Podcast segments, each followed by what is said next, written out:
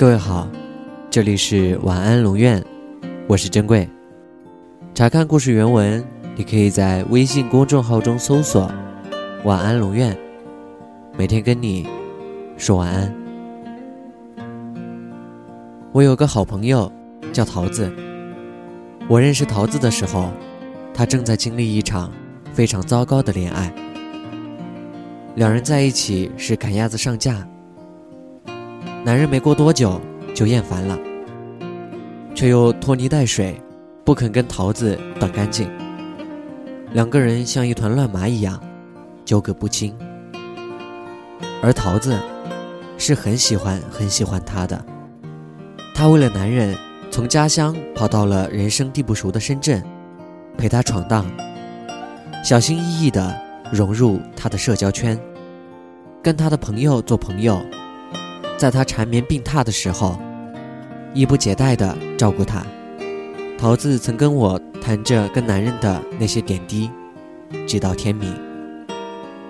可是，桃子还是被欺负了。分手的时候，他对我说：“腿宝，我终于明白了，我跟他的恋爱就好像一场马拉松。可是，我一开始……”就跑错方向了，再努力，也不可能拿到第一名啊！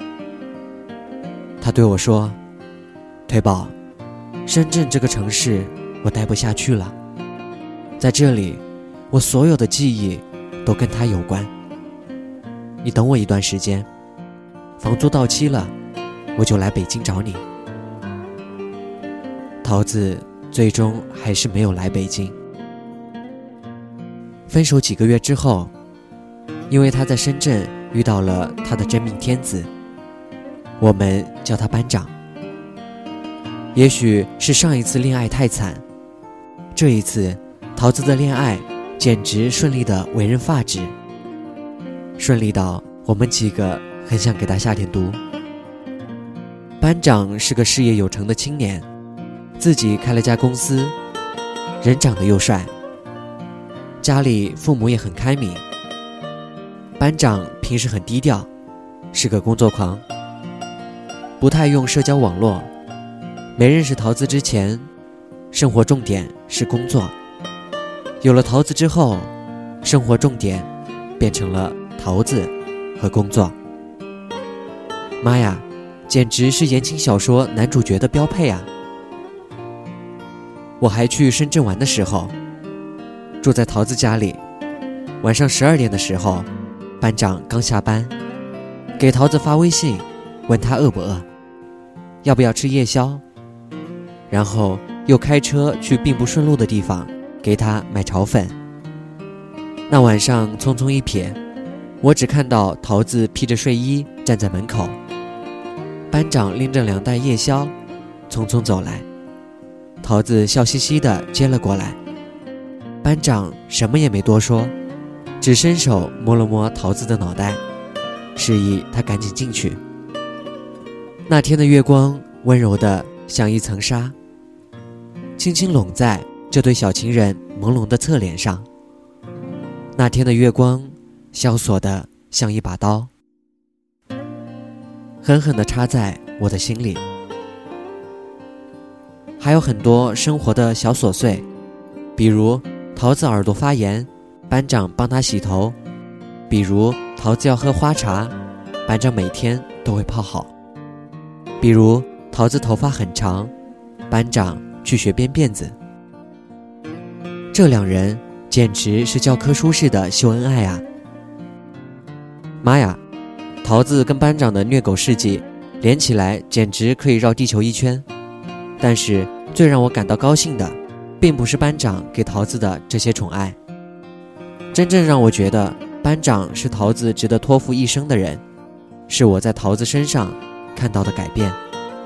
他让我看到了一场真正完美的恋爱是什么模样。上一场恋爱里，桃子总是小心翼翼的，要把自己最好的一面展现给那个人看，但是班长却告诉他：“你不必要这样伪装自己。”有什么你就告诉我，我喜欢你，不只喜欢你好的那一面，同样接受你不好的那一面。桃子想开淘宝店，其实以班长的经济实力，桃子完全可以坐在家里吃喝玩乐。但班长很支持桃子自己创业的想法，在他沮丧的时候，给予了最大的鼓励。桃子被一个好朋友欺骗了，心里难受极了。告诉班长之后，班长不仅开导了他，还教给了他一些处事中的小技巧。这才是完美的爱情啊！你们看，班长从来都不是围着桃子，而是一直牵着桃子。他把桃子从小姑娘变成了女人，然后又小心翼翼地呵护桃子的，然后又小心翼翼地呵护桃子那颗少女心。他教会她长大，却同样保护她的美好。他替他竭力挡下了来自这个世界的恶意，却从不束缚他的脚步，以爱之名来捆绑他。好的爱情是可以把彼此变成更好的模样的。我曾经看过一段关于泰坦尼克号的影评，是这么写的：卡梅隆在这部电影里是把一个完美的人拆成两半。然后让他们相遇，再让他们从对方身上把自己失散的那一半找回来，重新变成一个完美的人。就好像因为 Jack，Rose 最后终于摆脱了枷锁，那艘大船虽然沉了，但那个从大船下来的女人，已经不再是站在甲板上想着寻死的少女了。后来她去骑马，当演员。坐飞船，度过了潇洒又漂亮的一生。你永远不知道明天你会遇到怎样的一个人，变成怎样的自己。但若这个人出现过，对命运，你必将心存感激。这才是完美的爱情。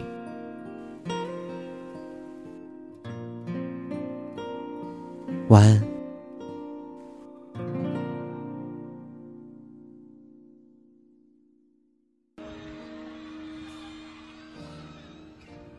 凭什么要失望？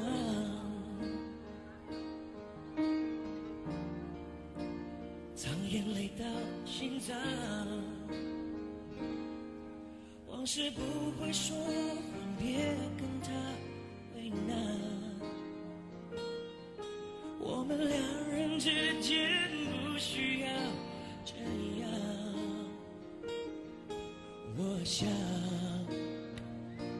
修炼爱情的心酸，学会放好以前的渴望。我们那些信仰要忘记多难。远距离的欣赏，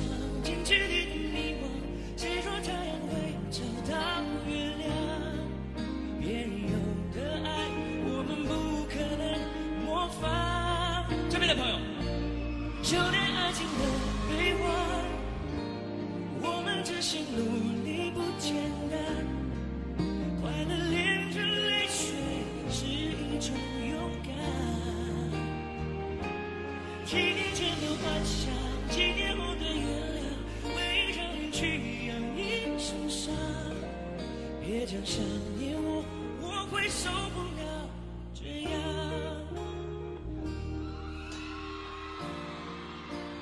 记忆它真嚣张，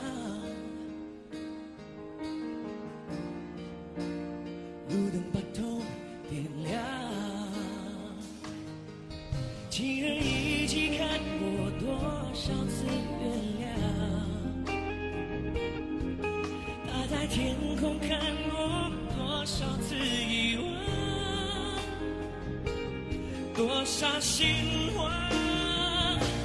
修炼爱情的心酸，学会放好以前的渴望。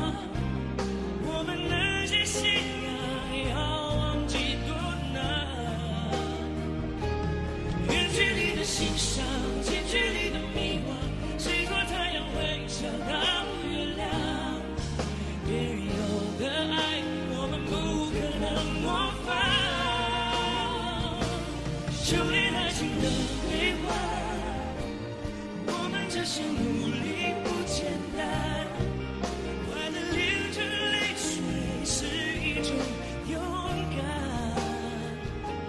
几年前的幻想，几年后的原谅，为一张脸去养一身伤，别讲想念我，我会受不了。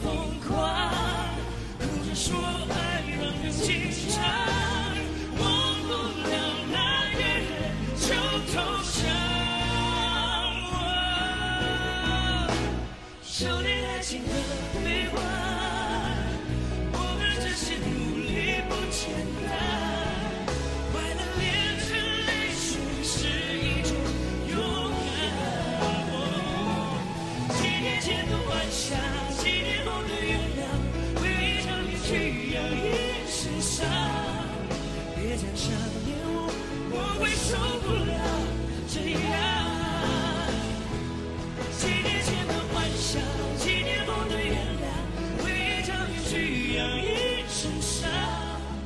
别讲伤